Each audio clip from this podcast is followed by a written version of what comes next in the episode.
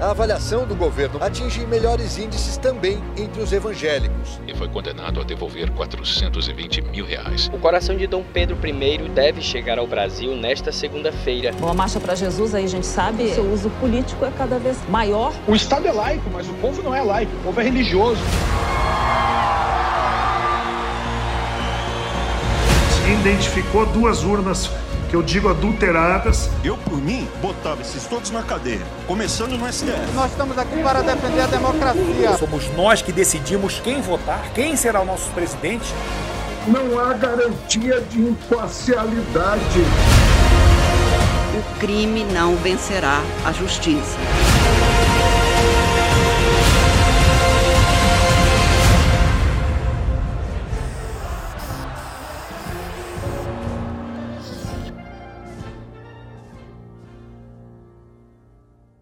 Boa noite.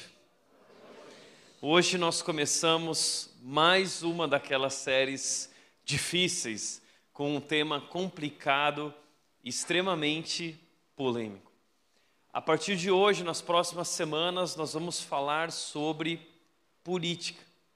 A nossa série de mensagens se chama Vote, não devote. Muita gente acredita naquele ditado que diz que futebol, política e religião não se discutem. Será mesmo que nós não podemos discutir e falar a respeito desse assunto? Uma mulher, nos comentários, quando nós postamos o vídeo e o tema da nova série de mensagens, uma mulher comentou o seguinte no Instagram, nas redes sociais da rede, dizendo assim: Eu nunca mais irei nessa igreja pois eu quero ouvir sobre a palavra de Deus e não sobre política. Pois bem, se você for estudar a palavra de Deus, você vai descobrir que a Bíblia fala muito sobre política. Muito. E é isso que nós vamos tratar nessa série de mensagens. Agora, por que é tão difícil falar sobre esse assunto?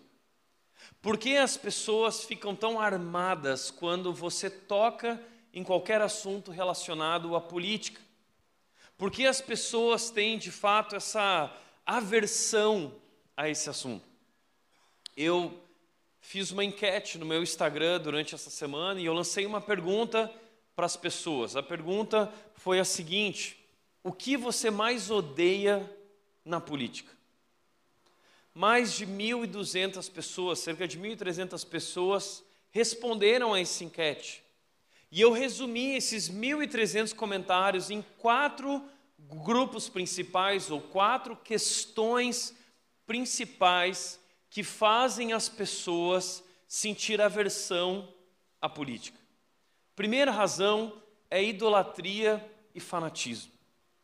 O problema é que muita gente não vota apenas, mas devota aquele candidato como se de fato ele fosse alguém infalível. As pessoas têm depositado uma confiança infalível em seres humanos falíveis. Isso se chama idolatria.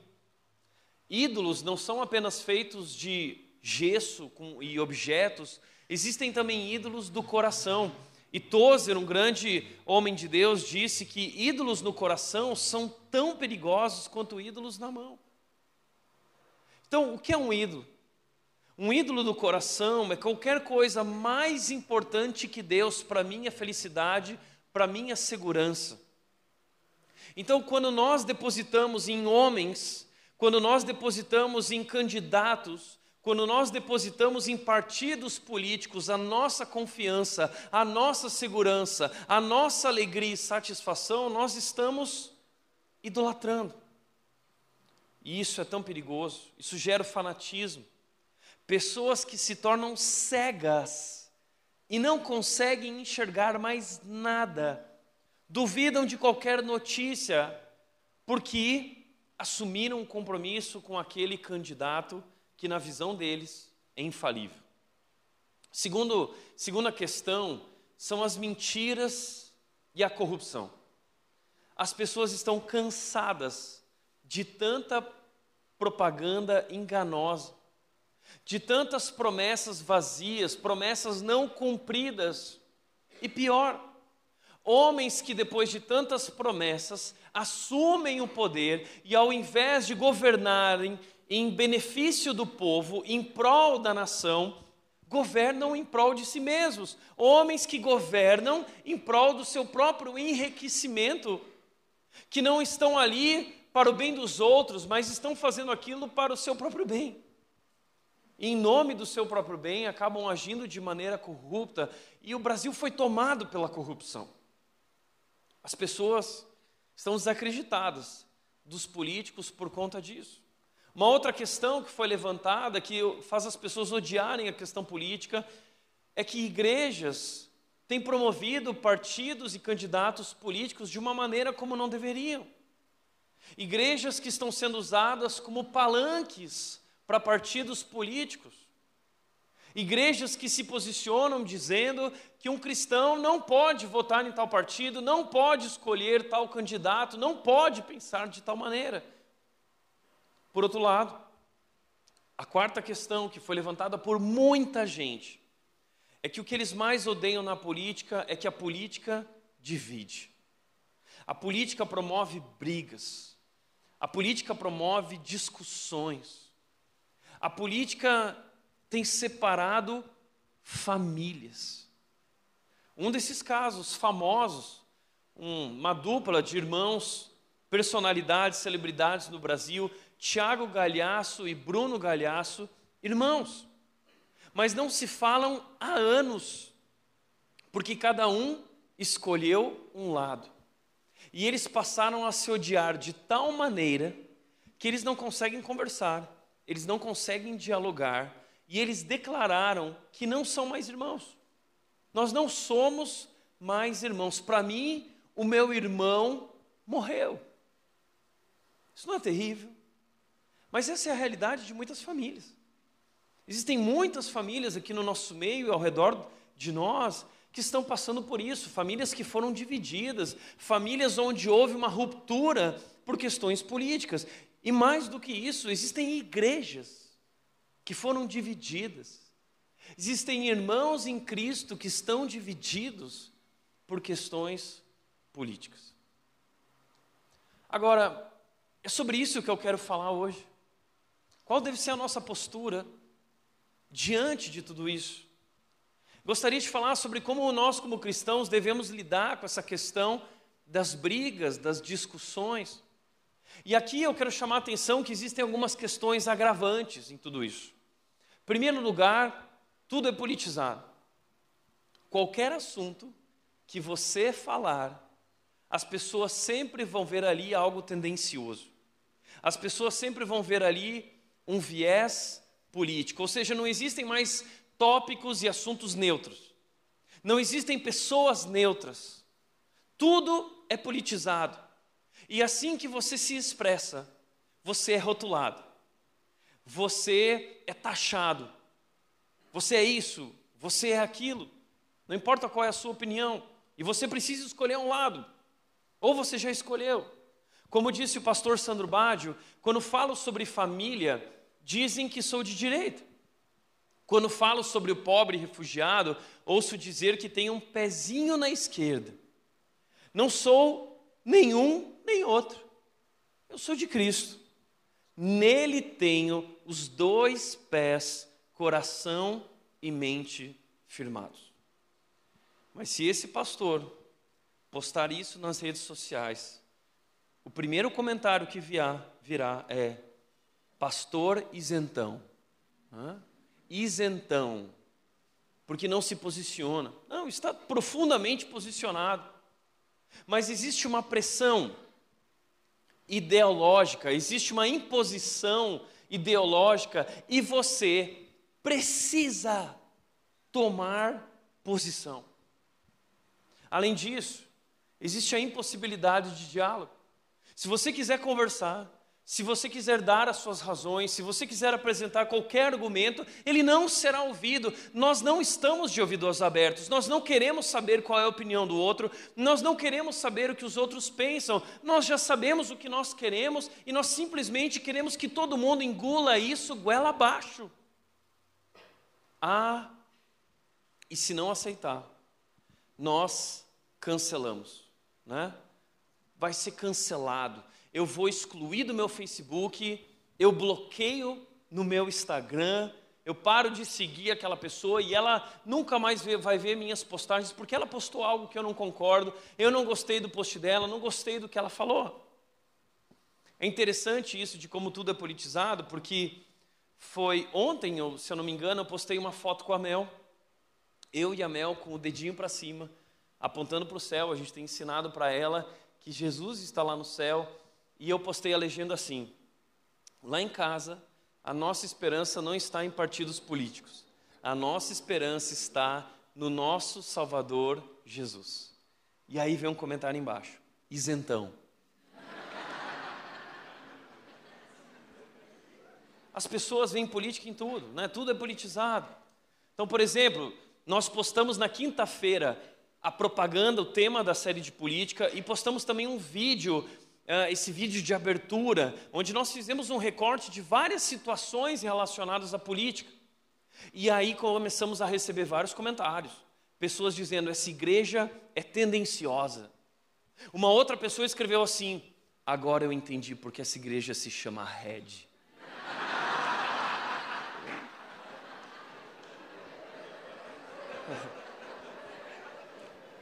Uma pessoa me mandou uma mensagem no, no WhatsApp dizendo o seguinte: Tiago, esse vídeo está dando o que falar. Ou seja, tem gente que desde quinta-feira está diante desse vídeo analisando as verdades ocultas, as mensagens subliminares e tendenciosas que a rede está querendo transmitir. Deixa eu te falar uma coisa. Se você é uma dessas pessoas, eu tenho alguns psicólogos e terapeutas, ou aconselhamento bíblico, melhor ainda, né, também, para te recomendar. Tá legal? Agora, é isso que tem acontecido, e quando alguém fala aquilo que nós não concordamos, nós simplesmente cancelamos, não há espaço para diálogo. Aliás, dentro do nosso contexto cristão, das igrejas, está sendo criada uma cultura de um cristianismo de guerra nós precisamos nos levantar e marchar contra o mal, uma visão maniqueísta de mundo, de que esse partido é o partido do bem e aquele partido é o partido do mal. E o cristão, então, precisa se levantar contra as trevas. Essa é uma leitura errada do cristianismo, extremamente errada. Agora, o que eu quero te propor nessa série é uma pergunta que eu quero te fazer. Você está disposto a avaliar a sua visão política através do filtro da nossa fé?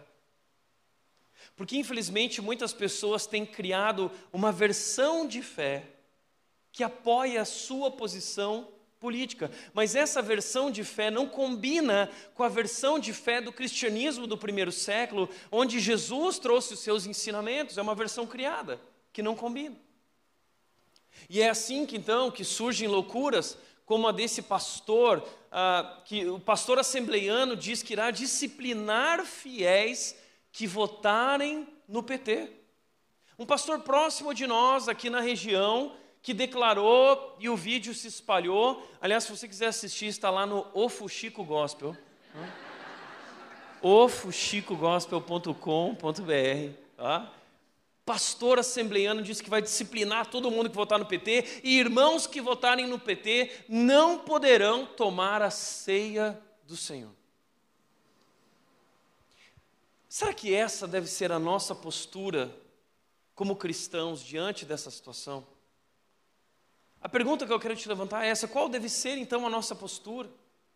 Como nós devemos lidar com essa grande polarização, esse momento de tanta divisão que nós estamos vivendo? Mas para responder a isso, voltando à minha pergunta anterior, você está disposto a colocar o filtro da nossa fé à frente da sua visão política? Essa série é sobre isso. Será uma série desafiadora. E hoje eu gostaria de começar tratando esse assunto das divisões e das brigas, dessa nossa postura cristã diante desse assunto político.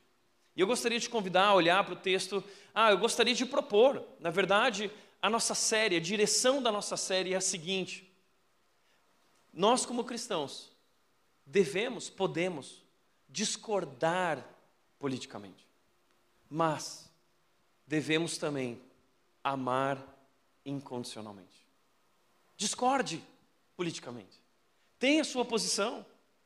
Ninguém está dizendo que você tem que ser um isentão. Tenha as suas preferências. Você pode estudar. Você deve votar. Mas jamais deixe de amar as pessoas que pensam de maneira diferente de você. Veja o que Jesus disse sobre isso. João capítulo 17, versículo 1, um texto muito importante. Uh, Jesus está aqui nesse texto, ele está tendo um jantar com os seus discípulos. Esse jantar é conhecido como a última ceia. Leonardo da Vinci fez aquela a, a pintura a respeito da última ceia, todos os discípulos reunidos. Você sabe que esse jantar, nós vimos isso na série Simplesmente Jesus. Esse jantar começa lá em João capítulo 13, quando Jesus lavou os pés dos discípulos. É o último jantar de Jesus antes da sua crucificação. E o texto diz que Jesus começou a orar. Agora é o final do jantar. Jesus ele pregou um sermão aos discípulos, compartilhando com eles tudo o que iria acontecer à frente. E aí sabe quando a gente termina a pregação aqui e a gente fala assim, fecha os olhos, vamos orar? É o que Jesus fez. Jesus disse, bom, então agora fechem os olhos e eu quero orar por vocês. E essa oração é uma oração muito importante na Bíblia. Essa oração é conhecida como a oração sacerdotal. E nessa oração, duas coisas esquisitas, interessantes vão acontecer. Primeiro, nessa oração, Jesus vai orar por mim e por você. Uau! Você vai conhecer agora uma oração onde Jesus pensou em você. Mas a segunda razão pela qual essa oração é tão importante é porque nessa oração Jesus fez um pedido para Deus. E isso é muito estranho, porque nós temos pedidos. Nós temos muitos pedidos. A gente está sempre pedindo uma porção de coisas para Deus. Mas o que Jesus poderia pedir, o que Jesus ia querer de Deus nesse momento? Isso é tão interessante porque Jesus está poucas horas antes da crucificação. Logo mais ele será preso, será açoitado, será zombado e será crucificado. Então, esse é o pedido dele. Diante da iminente prisão e crucificação, Jesus tem um pedido. Você quer saber qual é o pedido? Eu vou te mostrar já já, mas eu quero te dizer uma coisa. Esse pedido dele tinha a ver comigo e com você e com a nossa postura como seguidores dele. João 17,1 diz: Depois de dizer isso, Jesus olhou para o céu e orou. Ele começou a oração dizendo: Pai, chegou a hora. Chegou a hora de quê? Chegou a hora do grande ápice, do clímax da sua missão terrena. Jesus Cristo veio ao mundo para morrer por nós que somos pecadores. E enfim, tinha chegado a hora. Jesus tinha gastado tantos anos com seus discípulos, tinha os ensinado, e ele diz: Eu completei a obra que me destes a realizar, e agora está tudo pronto, está tudo preparado, chegou a hora. Esse é o grande momento. Esse é o grande momento que vai dividir a história do universo, que vai marcar o universo e as nossas vidas para sempre. Então Jesus diz: glorifica teu filho para que ele te glorifique. O que significa isso? Jesus está dizendo o seguinte: Pai, me ilumina para que as pessoas através de mim possam te ver. Que oração linda, não é? É isso que significa glorifica teu filho para que ele te glorifique. Ou seja, me ilumina, Deus, para que as pessoas ao olharem para mim e para aquilo que está acontecendo, elas possam te conhecer. Elas possam ver finalmente quem realmente tu és. A obra que eu estou para fazer é sobre teu amor, Pai. Me ilumina para que as pessoas vejam o teu amor, a grandeza do teu amor e a grandeza do teu poder. Uau. Então Jesus continua, no versículo 8 ele diz: Não ficarei mais no mundo, mas eles ainda estão no mundo e eu vou para ti. Jesus continua a oração e ele está dizendo: Eu estou indo embora, mas eles vão continuar aqui, eles ainda estarão aqui. Então Jesus ora dizendo: Pai Santo, protege-os, porque eu não estarei mais aqui, então protege eles em teu nome, o nome que me deste, para quê? Para que sejam um, assim como nós somos um. E esse, esse é o pedido de Jesus. Jesus pede, sabe pelo quê? Isso é tão interessante e estranho, porque Jesus, nesse jantar, acabou de dizer aos seus discípulos que eles serão perseguidos e muitos deles serão mortos.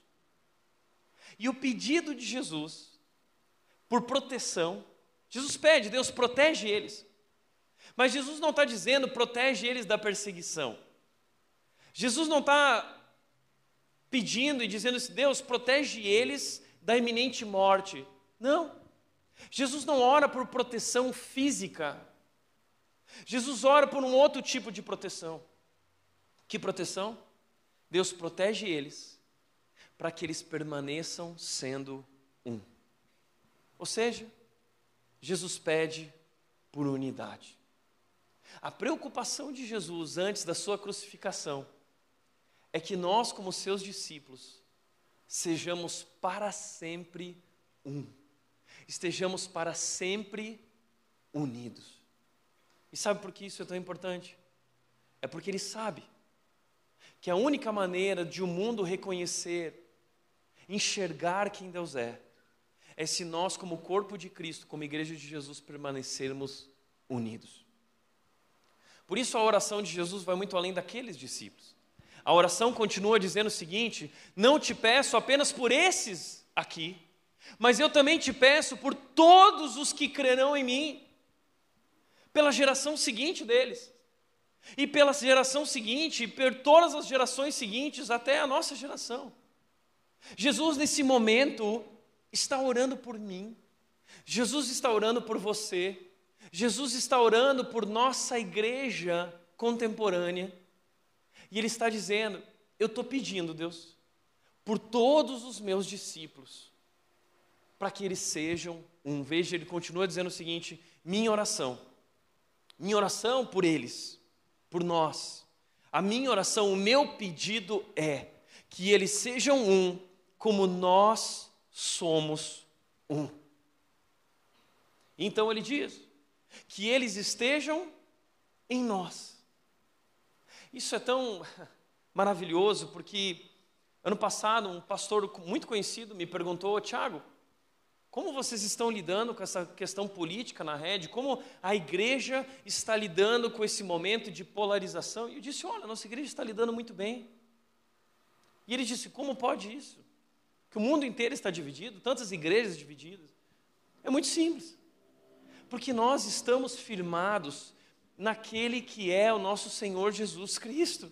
Nós estamos unidos em Jesus, em torno da pessoa de Jesus, da missão de Jesus, da mensagem de Jesus. É isso que Jesus está dizendo aqui, que eles estejam em nós. O pedido de Jesus não foi para que seu povo estivesse firmado em um partido político. O pedido de Jesus não foi que seu povo estivesse unido em torno de uma ideologia. O pedido de Jesus foi que nós estivéssemos firmados nele, estar nele, olhar para ele, se posicionar nele. E ele diz: por quê? Para quê? Há um propósito. o pedido de Jesus por unidade tem um propósito. Qual é o propósito de Jesus? O propósito de Jesus é isso aqui, para que o mundo creia que tu me enviaste. Para que o mundo acredite para o mundo acreditar que Jesus Cristo é o Filho de Deus enviado para salvar o mundo, eles precisam permanecer unidos. É isso. A nossa unidade é o meio de pregar e anunciar o Evangelho. É por isso que Jesus está tão preocupado, porque ele sabe que a única maneira de mudar o mundo é nós estarmos unidos em torno da Sua pessoa da sua obra na cruz e do Evangelho. Uau! Então é por isso que ele nos chamou para uma atitude diferente. Jesus nos chamou para amar incondicionalmente. Veja o que ele diz. João 13, 34, no começo desse jantar, Jesus ele disse o seguinte: Por isso agora eu lhes dou um novo mandamento. Depois de tudo que vocês viram comigo, nós temos tantos mandamentos no judaísmo, mas eu vou dar um novo mandamento. E esse novo mandamento é um mandamento muito importante. Eu quero que a vida de vocês, como, como os meus seguidores, seja norteado por esse mandamento. Ou seja, é um novo mandamento que Jesus está colocando acima de todos os outros mandamentos. Que vocês possam nortear a vida de vocês a partir desse mandamento. Qual é? Amem uns aos outros. Esse é o pedido de Jesus. Essa é a preocupação de Jesus. E ele diz: Assim como eu os amei, vocês devem amar uns aos outros. Como Cristo nos amou, ele, ele nos amou se entregando. Ele não nos amou impondo, ele nos amou se esvaziando. Ele se entregou por nós. E ele continua dizendo: Versículo 35: O seu amor uns pelos outros provará ao mundo que vocês são os meus discípulos. O que é que provará ao mundo que nós somos de fato os representantes de Jesus? São as nossas verdades? São os nossos princípios morais? Não. A marca que distingue o cristão não é a perfeição é o amor. É o amor.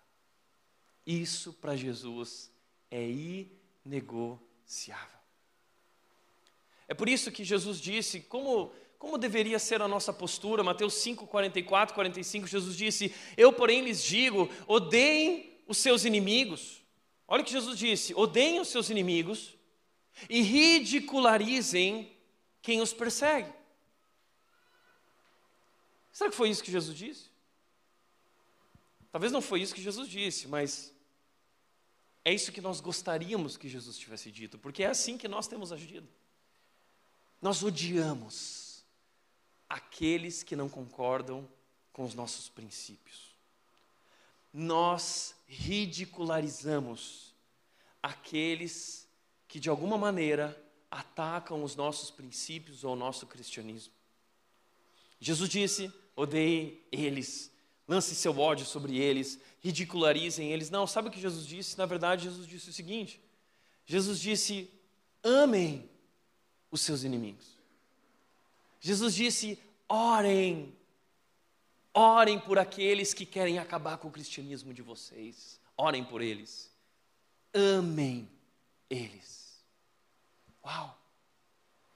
E ele diz: desse modo vocês agirão como verdadeiros filhos de seu Pai que está nos céus. Sabe por que Jesus está dizendo isso? Porque, como disse Martin Luther King, o ódio não pode expulsar o ódio, só o amor pode fazer isso. O amor é a chave para os problemas do mundo. Sabe qual é a chave para os problemas do mundo? Não são ideologias. A chave para os problemas do mundo se encontra no amor de Cristo, no Evangelho. O problema do mundo não é um problema político. O problema do nosso mundo é um problema espiritual.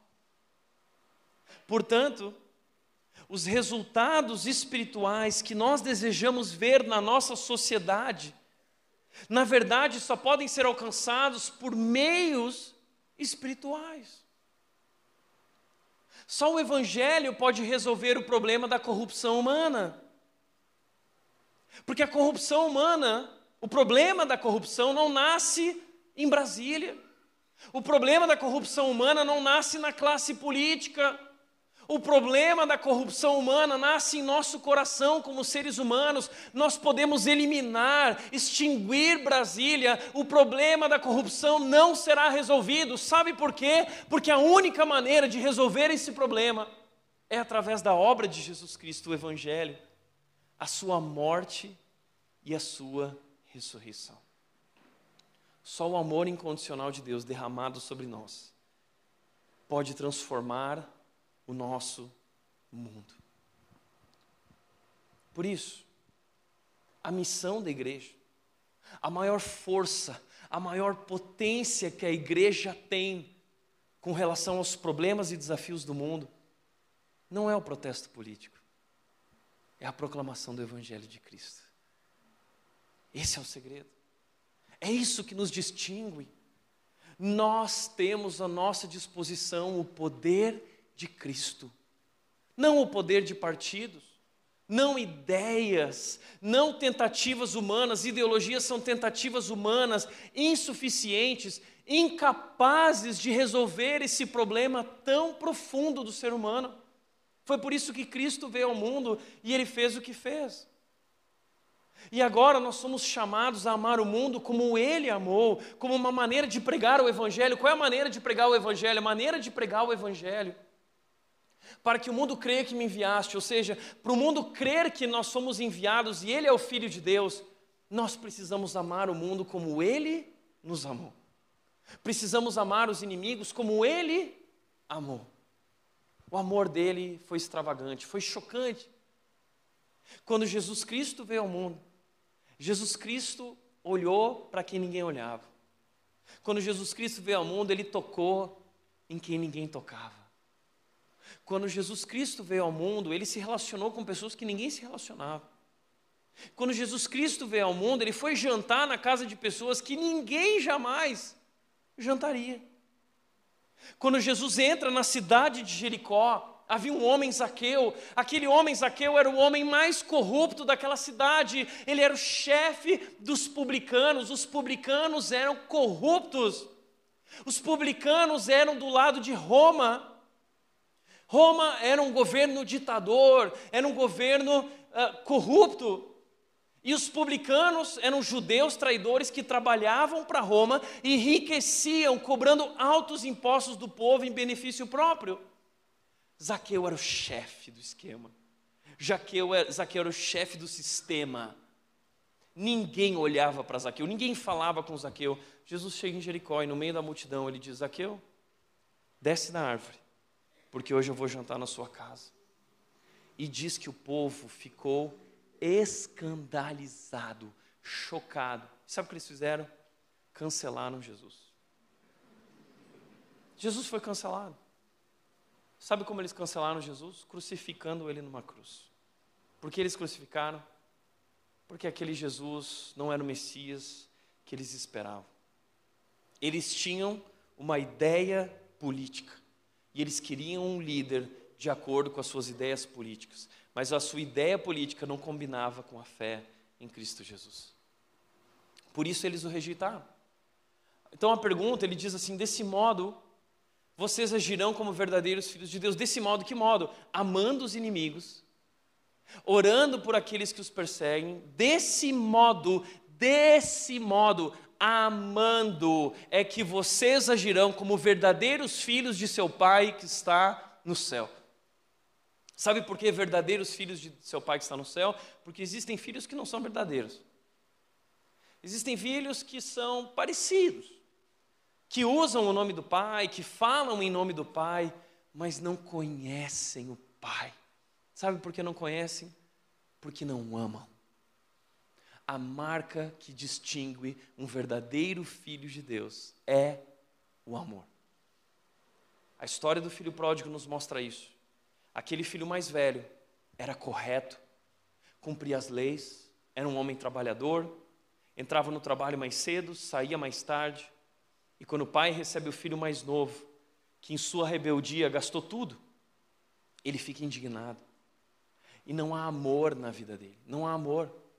E sabe que por que a parábola do filho pródigo está ali? Não para falar sobre o filho mais novo, está ali para falar do filho mais velho. Sabe o que a Bíblia está querendo falar sobre aquele filho mais velho? Que ele está tão perdido quanto o filho mais novo. Porque ele vive na casa do pai, ele vive naquele contexto, mas ele não conhece o pai. Porque ele não conhece o amor. E ele não sabe o que é amar. O amor é a essência da vida cristã. Você pode ter conhecimento, mas se não tiver amor, você não tem nada. Você pode viver uma vida correta, mas se você não tiver amor, não vale nada. O seu cristianismo é uma ilusão se você não ama as pessoas. O seu cristianismo é uma ilusão. O amor é a essência da vida cristã. Por isso, você está agindo como verdadeiro filho de Deus? Nesse cenário, no meio de toda essa confusão, você está agindo como um verdadeiro filho de Deus? Como disse Ian Stanley, diferença é inevitável, divisão é uma escolha. Nós teremos nossas diferenças. Nós nunca pensaremos de maneira igual. Deixa eu te dizer uma coisa. Se você está procurando uma igreja onde todas as pessoas pensem da mesma maneira, você está na igreja errada. Se você está procurando uma igreja que todo mundo concorde politicamente, você está na igreja errada. Porque nós não estamos aqui reunidos em torno de um partido político. Nós estamos aqui reunidos em nome da pessoa do nosso Salvador Jesus. Aquele que nós sabemos que é o único que pode resolver os problemas e os dilemas da humanidade. Por isso, nós temos diferenças, mas não estamos divididos, porque nós olhamos na mesma direção, Cristo Jesus. Então, unidade não significa uniformidade. Pelo contrário. A, a, igreja, ela é tão bela, e isso é tão teológico, está no Novo Testamento, porque na igreja a unidade na diversidade. E naquela mesa de Jesus estava sentado um publicano, um ex-publicano, e estava sentado também um zelote, partidos completamente antagônicos, extremos, mas eles estavam sentados ali, reorientados por Jesus, abandonando aquelas posições e agora aprendendo a olhar para aquele único que realmente pode resolver todas essas questões. Por isso, discorde politicamente e ame incondicionalmente. Você não precisa ser um isentão, você pode votar. Vai votar. Vai às urnas. Exerça o seu direito, lute por aquilo que você acredita, faça isso, mas ame incondicionalmente. E por favor, não confunda a sua ideologia com o Evangelho de Jesus. Porque esse tem sido um erro gravíssimo no meio evangélico. Nenhuma ideologia deve ser confundida com o Evangelho de Jesus. Nenhuma ideologia representa o Evangelho de Jesus. Como eu disse, ideologias são tentativas humanas, insuficientes, incapazes de resolver esse problema da humanidade. Só Cristo pode fazer isso. Por isso, a nossa postura é unidade em Cristo Jesus. Nós estamos olhando para Cristo. Segundo lugar, a nossa postura como cristãos é humildade. Nós precisamos ter humildade. E o que significa humildade nessa, nessa confusão, nesse contexto? Ele diz, versículo 19 do capítulo 17: E eu me entrego como sacrifício santo por eles, para que eles sejam consagrados na verdade. Jesus quer que os discípulos conheçam a verdade. Jesus quer que os discípulos sejam transformados pela verdade. Então, como Jesus faz isso? Jesus engole goela abaixo a verdade, entendam a verdade. Não. Para que eles sejam transformados pela verdade, Jesus se sacrifica por eles. Jesus diz: Eu me entrego, eu me esvazio eu vou perder para que eles possam ser transformados. Isso, isso não é tão estranho. Porque na nossa concepção de Salvador e Messias, imagina naqueles homens na concepção deles, não, peraí, Jesus, ninguém ganha perdendo, você precisa ganhar, você não pode se entregar como sacrifício, você precisa vencer o Império Romano, você não pode perder para eles, você não pode perder para ninguém, nós precisamos ganhar, senão a nossa verdade não irá prevalecer. Jesus diz: Pedro, não será assim.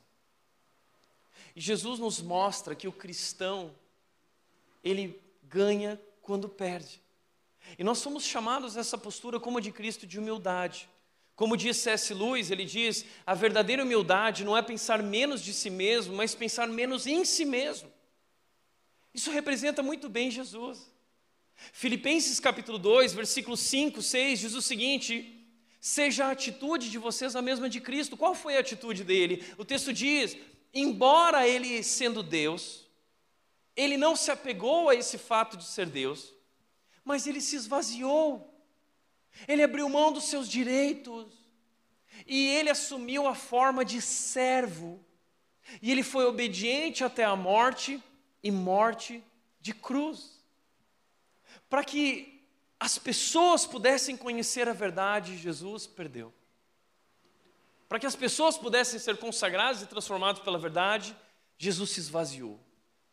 É um caminho diferente do caminho que geralmente nós racionalmente imaginamos que Deus deveria cumprir. Isso chocou aqueles discípulos.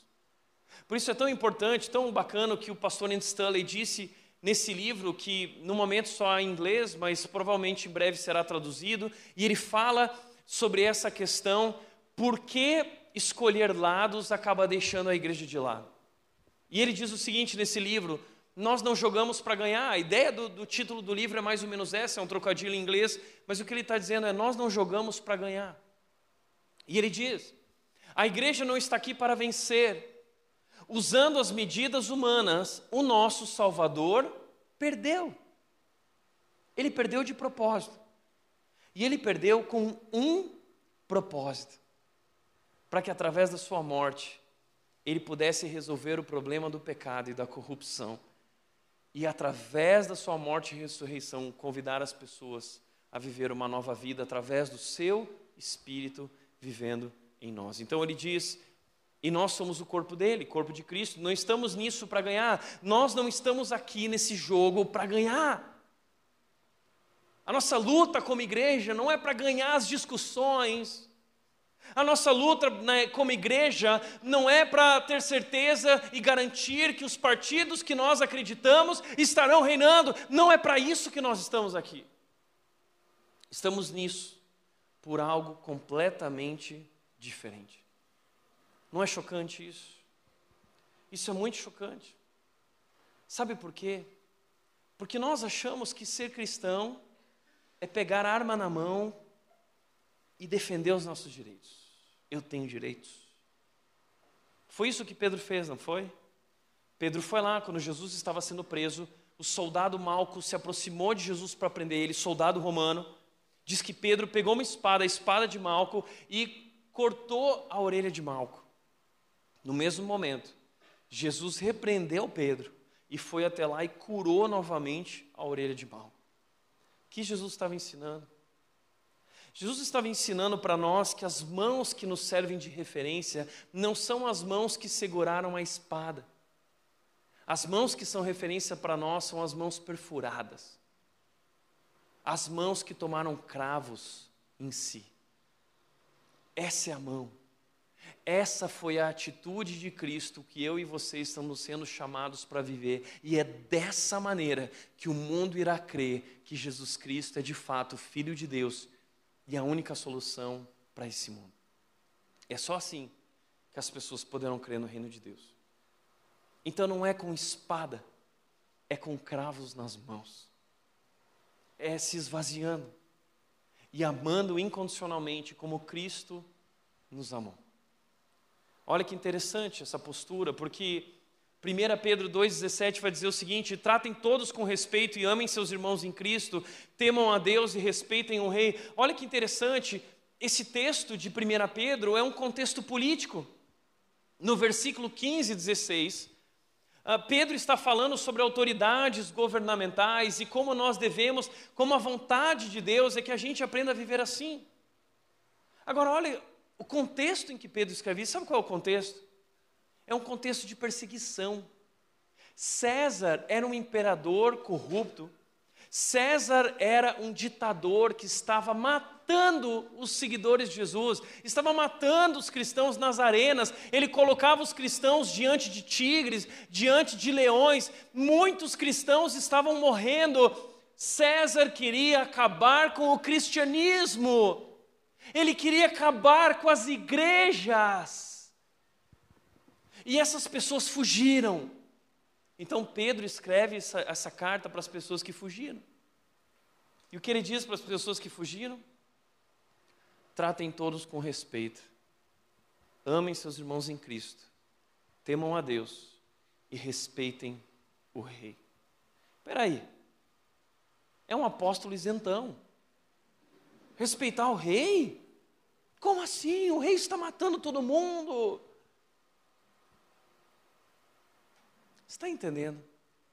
Que nós temos criado uma versão da fé que não combina com o Evangelho. O texto continua, Tito, capítulo 3, outro, outro texto político. O versículo 1, Paulo vai dizer, a esse jovem Tito, ele vai dizer o seguinte: submetam-se às autoridades governamentais. As autoridades governamentais lá eram terríveis, corruptas. E ele diz: submetam-se. Ele diz mais: não devem caluniar ninguém. Não caluniem ninguém. Não espalhem mentiras a respeito de ninguém. E talvez isso é uma das coisas que nós mais temos feito naquelas listas de grupos de WhatsApp. Nós temos compartilhado tantas mentiras, tantas fake news, que a gente nem sabe se é verdade. 99,9% é mentira. Mas a gente tem sido esses compartilhadores de mentiras, caluniando. Além disso, devemos evitar brigas. Evitem brigas. E o contexto aqui é política. Evitem brigas. E ele diz que sejam amáveis e mostrem a todos verdadeira humildade. O que é humildade? É pensar menos em si mesmo é pensar menos no que eu quero, é pensar menos no que eu acho, do jeito como eu acho que as coisas devem ser, e amar as pessoas ao meu redor que pensam diferente de mim. Eu sei, talvez tem muita gente aqui que não quer seguir essa versão de Jesus. Foi por isso que Jesus foi crucificado. E eu não tenho dúvida nenhuma que Jesus se estivesse hoje entre nós, ele seria crucificado novamente e pelos evangélicos. Porque nós temos seguido uma versão do cristianismo que não combina com a versão de Jesus. Jesus não perdeu seu tempo criticando o Império Romano. Em vez disso, ele concentrou-se em anunciar o reino de Deus como um fermento silencioso com o poder de subverter os valores de Roma. Não é que Jesus era um isentão, é que Jesus sabia que o caminho para a transformação não era um caminho de briga, de luta, não era um caminho de espada, era um caminho de entrega, era um caminho de sacrifício, era um caminho diferente. Jesus sabia que tomar o poder dos romanos não resolveria o problema, o que ele precisava fazer era resolver a situação do pecado, e somente através da cruz ele podia fazer isso. Então ele foi fazendo isso de maneira sorrateira e silenciosa, transformando a vida das pessoas com o seu amor incondicional e ensinando elas a olharem para a vida com um olhar diferente. E quando as pessoas falavam para Jesus, Jesus, mas você tem que se posicionar. Então, se o teu reino é de outro mundo, então agora a gente não precisa mais pagar impostos para Roma, afinal, Roma é tão corrupto, eles estão nos extorquindo, nós precisamos pagar impostos. E aí, sabe o que Jesus disse? Dai a César o que é de César. Isentão. Jesus é um isentão. Sabe por que ele foi crucificado? Porque ele era um isentão. Sabe por que soltaram Barrabás ao invés de Jesus? Naquele momento, diante de Pilatos, Pilatos dá oportunidade para a multidão, para o povo, dizendo o seguinte: olha, um deles será crucificado, o outro será solto. Quem vocês querem? E a multidão gritou: Barrabás. Barrabás. Sabe por quê? Barrabás era um importante líder político revolucionário de um partido extremamente violento dos judeus, que acreditava que eles tinham que assumir o poder pela força. Então, Jesus era muito fraco. Eles queriam um líder como Barrabás. Jesus não poderia resolver os problemas deles. Eles optaram pelo partido do Barrabás. Solta Barrabás. E assim, muitos de nós, como cristãos, estamos agindo. Terceiro e último lugar, confiança. Jesus disse antes dessa oração, no versículo 17:1, no 16:33, é o último versículo antes da oração. Jesus disse o seguinte: Eu lhes falei tudo isso para que tenham paz em mim. Aqui no mundo vocês terão aflições, mas animem-se, pois eu venci o mundo. Jesus disse: Eu lhes falei tudo isso. O que foi que Jesus falou? Sabe o que foi que Jesus falou nesse jantar? Eu vou ser perseguido, eu não estarei mais entre vocês, eu vou deixar vocês, eu vou morrer. E tem mais. No meio de tantas notícias trágicas, Jesus disse o seguinte: Olha, e não só eu vou morrer, mas muitos de vocês também serão perseguidos, e vocês também vão morrer. E Jesus está dizendo: Eu estou dizendo tudo isso para vocês. O que Jesus está falando para eles? Jesus está falando para eles das coisas que eles mais temem. O que nós mais tememos do que morrer? O que nós mais tememos do que ser perseguidos e perder a nossa liberdade? Jesus está falando de todos os medos deles. Está falando. Vai acontecer. Deixa eu te fazer uma pergunta. Do que você tem medo? Sobre essa questão política. Talvez o que tanto nos divide a respeito desse assunto é porque nós temos medo. Nós temos medo de perder. Perder a nossa liberdade. Nós temos medo de como será o futuro do nosso país e o futuro dos nossos filhos. Nós temos medo, como será a economia do Brasil? Nós temos medo, será que eu vou perder o meu emprego? Como serão as coisas? Nós temos medo, será que eles vão fechar as nossas igrejas e nós não poderemos mais adorar o nosso Deus? Nós temos medo e diante do medo nós nos posicionamos dessa maneira radical. É isso que Jesus está dizendo. Jesus está dizendo o seguinte: não tenham medo, tenham paz em mim. Coloquem a esperança de vocês em mim e não nas circunstâncias. Vocês estão olhando para as circunstâncias. Vocês estão forçando a barra porque vocês querem que as coisas sejam do seu jeito, elas não serão do seu jeito. No mundo vocês terão aflições. Vocês terão aflições. Mas vocês podem ter paz em mim. É por isso que a nossa esperança não está em partidos políticos, não pode estar. A nossa esperança está na pessoa do nosso Salvador Jesus Cristo, a paz está somente nele.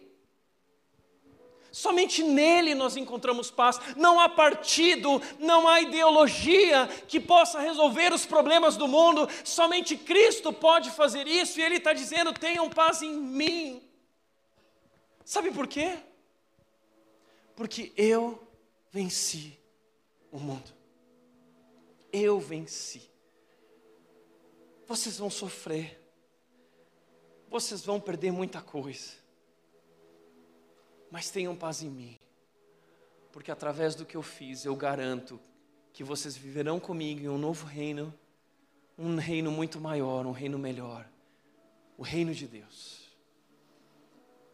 Eu venci o mundo.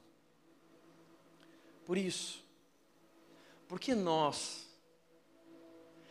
como seguidores de um Rei eterno, nos permitimos ser divididos por partidos políticos temporários. Porque nós, como seguidores de um Rei eterno, nos permitimos ser divididos por líderes políticos temporários. Porque nós, como seguidores de um Rei eterno, nos permitimos ser divididos por reis menores. Nossas vidas não estão nas mãos daquele que governa em Brasília. Nossas vidas estão nas mãos daquele que governa sentado no trono do universo, na sala de comando do universo, e as nossas vidas e o nosso futuro está somente nas mãos dele. E ele já garantiu que nós venceremos com ele. Romanos 8:36. Mas em todas essas coisas, que coisas? Vocês serão perseguidos. Vocês serão mortos vocês vão sofrer, vocês vão perder todas as coisas. E aí ele diz: Mas em tudo isso, nós já somos mais do que vencedores por meio daquele que nos amou. Uau! Que Deus, que Deus. Por isso, para refletir e praticar, em primeiro lugar, não devemos deixar ninguém nos dividir. Discorde politicamente, mas ame incondicionalmente e ore intensamente. Segundo lugar, nossa esperança não está em partidos políticos, mas somente na pessoa do nosso Salvador, Jesus. É Jesus que nos une. É a missão de Jesus que nos une. E nada além disso. Terceiro, nosso maior ato político é viver o Evangelho no dia a dia nossa maior responsabilidade como seguidores de Jesus, nosso maior protesto, o maior ato político que nós podemos oferecer a Deus e ao mundo é viver o Evangelho no dia a dia. Viver o Evangelho em casa. Viver o Evangelho no trabalho. E amar as pessoas incondicionalmente, como Cristo nos amou. Amém? Feche os teus olhos.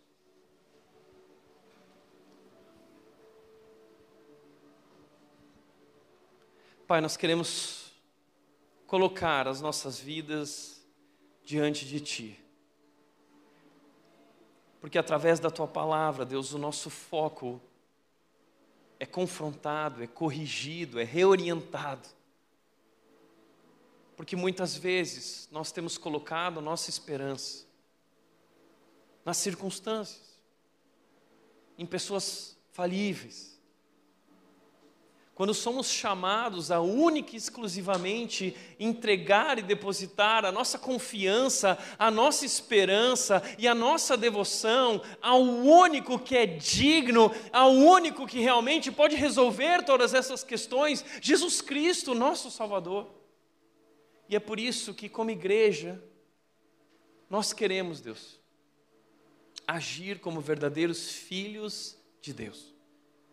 Que o Senhor nos dê sabedoria, que o Senhor nos dê coragem para nos posicionarmos como Cristo nos chama a tomar posição, em unidade, em amor incondicional.